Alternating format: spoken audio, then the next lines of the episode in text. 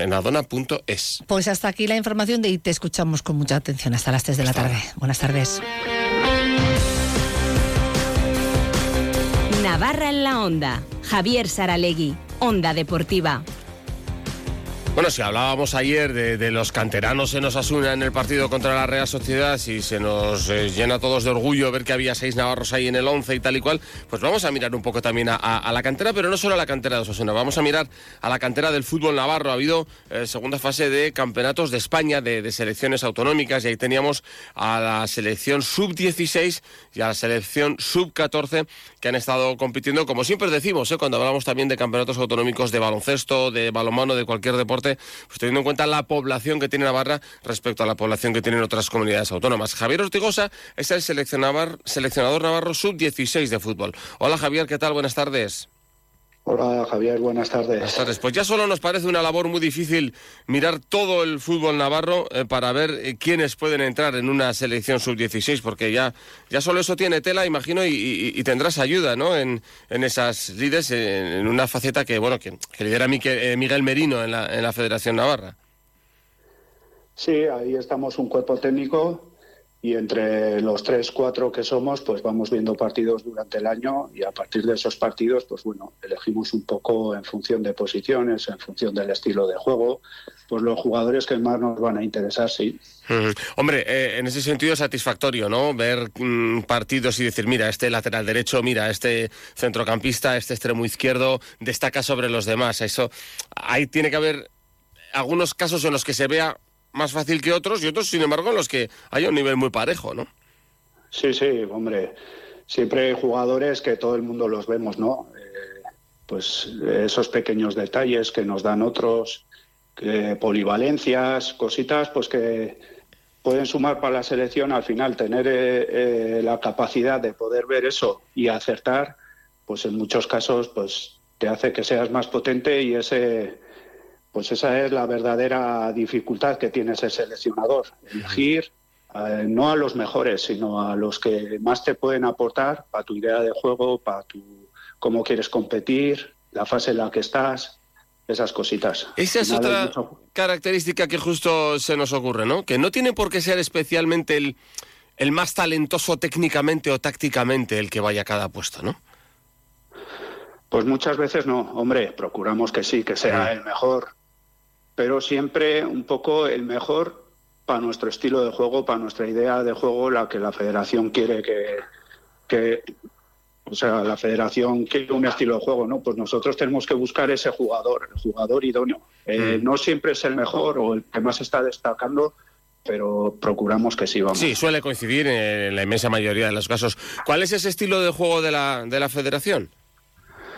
Bueno, pues a, la federación le gusta que el equipo lleve la iniciativa de juego, no solo con balón, también con balón, presionar arriba, recuperar rápido y una vez que lo tenemos, pues buscar buenas jugadas, combinar y llegar a portería el número, el mayor número de ocasiones posibles.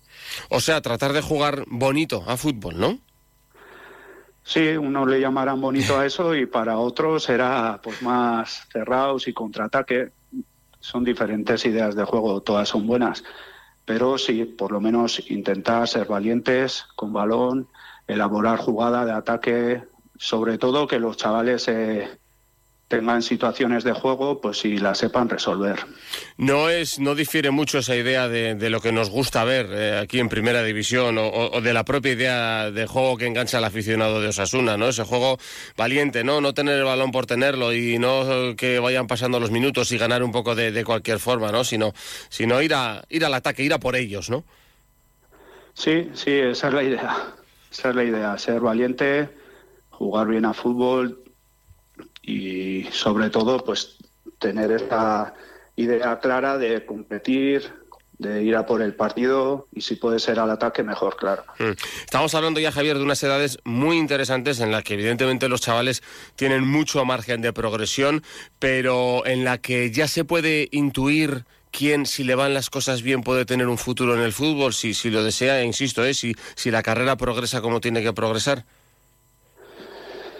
Sí, hay muchos jugadores que ya se les ven cositas, sí, a estas edades, porque físicamente son muy potentes, ven bien el fútbol, técnicamente son buenos y se les ve un buen futuro. Siempre hay alguno que está un poco por ahí, que va progresando y de repente pega ese chupinazo, pero bueno, a los que más destacan ya sí, sí es verdad que se les augura un buen futuro, sí.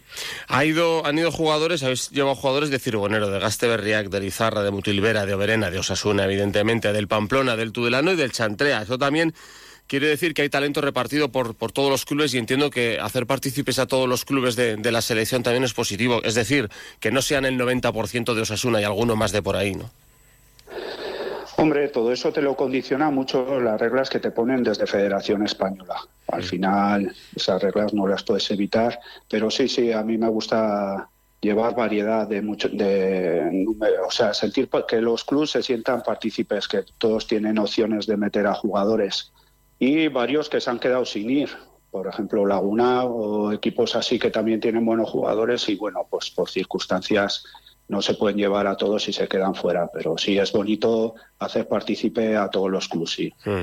Y en lo deportivo, Madrid 4, Navarra 2, Navarra 1, Canarias 2 y el último día creo que lo que os dio un buen alegrón que es Navarra 1, Cataluña 1, ¿no? Sí, sí, sí. La verdad que ese resultado al final te vienes con buenas sensaciones. Pero bueno, el resto de partidos estuvieron bien. Al final contra Madrid nos condicionó mucho el aire que lo teníamos en contra y contra una selección tan potente, ya encima si le suma jugar con el aire en contra, pues nos costó, pero bueno, por lo menos les metimos un poco el miedo en el cuerpo con dos golicos acercándonos al marcador y luego el segundo tiempo estuvo muy igualado. Al final tuvimos ocasiones para meter también, habernos acercado un poquito y así contra Canarias, la mala suerte de un partido que estaba muy igualado y que pues, se podía haber decantado por cualquiera de los dos. En un rebote nos metieron el gol, ya no teníamos tiempo para reaccionar porque el árbitro pitó gol y pitó final.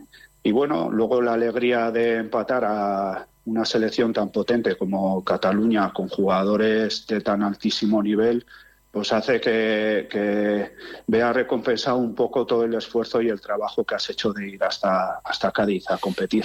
Sí, sí, tanto. Eh, teniendo en cuenta que estabais en la fase oro, es decir, que estabais ya entre los ocho mejores, y teniendo en cuenta que no se trata solo, o no son seleccionables los chicos que han nacido en Navarra o, o en cada comunidad, ¿no? Que es donde tengas la licencia, ¿no? Sí, sí, hombre, para nosotros ya era un logro muy importante estar ahí. Competir encima y contra los mejores de España, pues un premio. Y luego sí es verdad que hay jugadores que nos habría gustado llevar, pero están ya con licencia de otra federación y no puedes llevar. Pero bueno, también nos aprovechamos de otros jugadores que son de otras provincias, tienen ficha en Navarra y los podemos llevar con nosotros y eso, eso está muy bien. ¿Y próximo, próximas competiciones de la selección Navarra Sub-16? Pues ahora mismo se para la cosa y luego ya un poco en mayo o así empezaremos a preparar ya la del año que viene, a ir viendo jugadores del 2009 y esa es un poco la idea. En principio, a corto plazo, nada. Este era, este era el campeonato importante, ¿verdad? Sí, este era el bueno. Bueno, pues eh, recordemos que la sub-14 en Navarra también ha competido, perdió contra Murcia 2-0, perdió contra Extremadura 2-0 y perdió contra Castilla-La Mancha 2-1. Estaba en la fase plata, es decir, entre las ocho de abajo. Y eso que hay talento también a, raudales en esa selección sub-14, que lo conocemos de, primera mano, y chavales muy, muy buenos que, que, ya incluso el año que viene van a emprender también otros caminos fuera de, de Navarra. Pero oye, que hay que dar el trabajo de Javier Ortigosa y de todo el cuerpo técnico de, de ambas selecciones. Y ahí están nuestras selecciones navarras, nuestros canteranos. Javier Ortigosa, gracias por charlar con nosotros y buenas tardes. Nada, gracias a vosotros. buenas tardes. Cuando algo te sorprende, cuando vives algo inesperado, sientes una emoción difícil de olvidar. Esto es lo que sentirás al conducir la nueva gama electrificada de Honda. Escoge un híbrido autorrecargable, enchufable o 100% eléctrico completamente equipado de serie y siente una experiencia de conducción deportiva que te sorprenderá. Nueva gama electrificada de Honda. Espera lo inesperado. Visítanos en Tecnavarra, Polígono Tayunche 2, calle D43, Noain o en tecnavarra.com. Descubre el plan Disfruta Seguro de Caja Rural de Navarra. Tendrás mayor protección al agrupar tus seguros pagando mes a mes. Dispondrás de ventajas exclusivas, gestor personal, orientación médica y asesoramiento jurídico telefónicos, experiencias de ocio. Disfruta de la vida y confía el resto a Caja Rural de Navarra. Consulta condiciones en cajaruraldenavarra.com.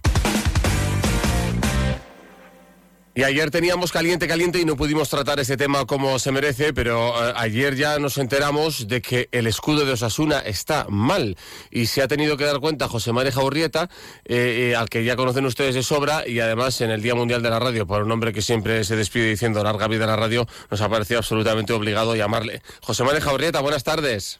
Muy buenas. Queríamos hablar contigo en el Día Mundial de la Radio, evidentemente, y no, no encontrábamos una excusa, ahora y así, ¿eh? Pues qué guay estar aquí un día más, un día más y me gusta mucho, me gusta mucho. Un día muy importante, ¿eh? Nos dais mucha, mucha compañía a todos. ¿Nos puedes decir, por favor, por qué el escudo de Osasuna está mal y por qué o cómo te has dado cuenta? Bueno, eh, me doy cuenta porque últimamente eh, tengo menos tiempo para leer y decidí hace unos par de meses leer un libro editado por el Ayuntamiento de Pamplona de Juan José Martinena de textos que ha escrito de Navarra, con lo cual son textos que te los lees en 10 minutos y a mí eso ahora mismo en mi vida me viene muy bien.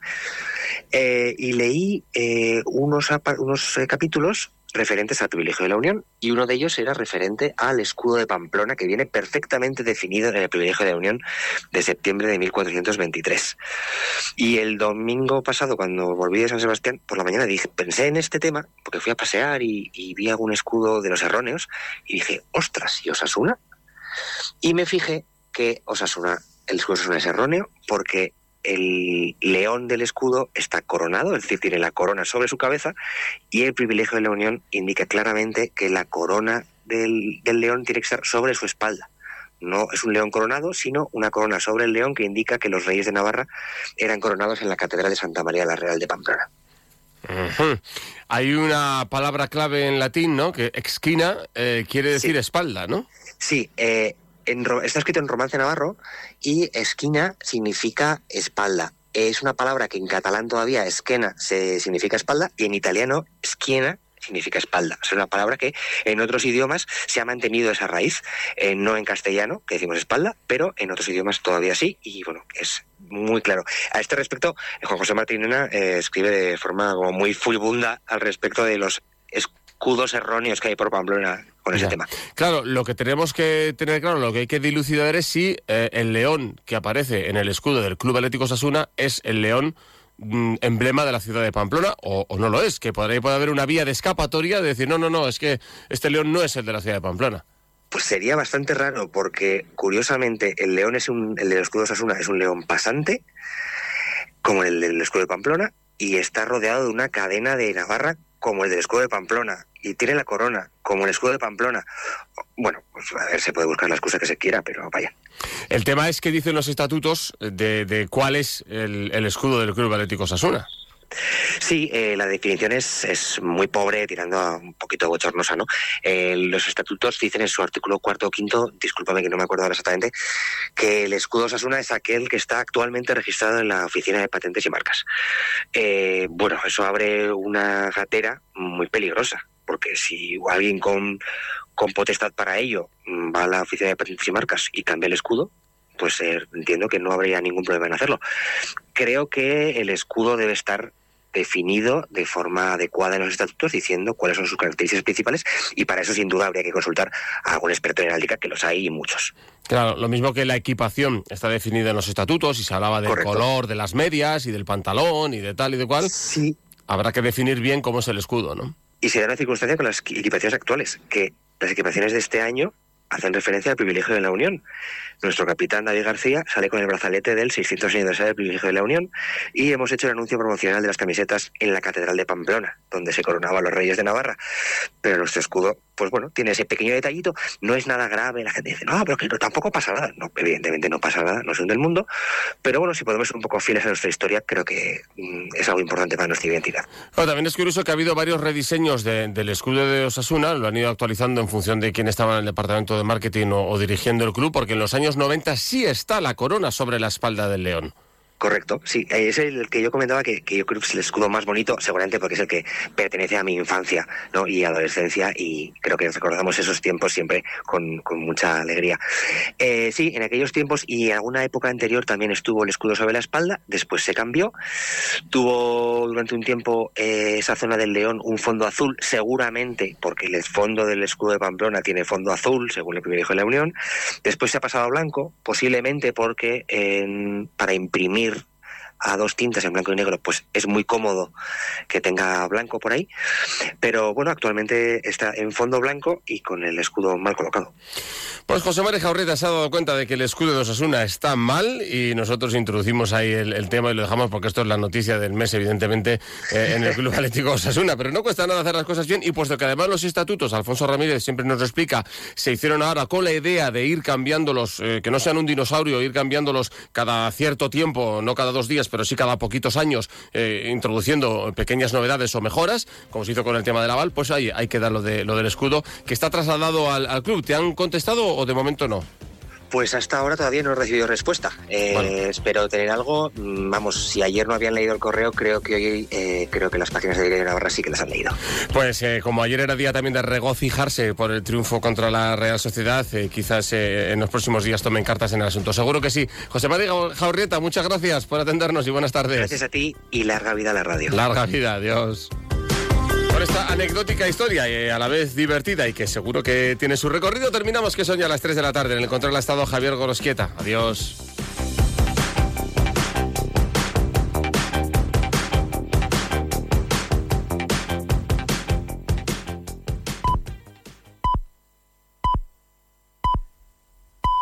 Son las 3 de la tarde, las 2 en Canarias.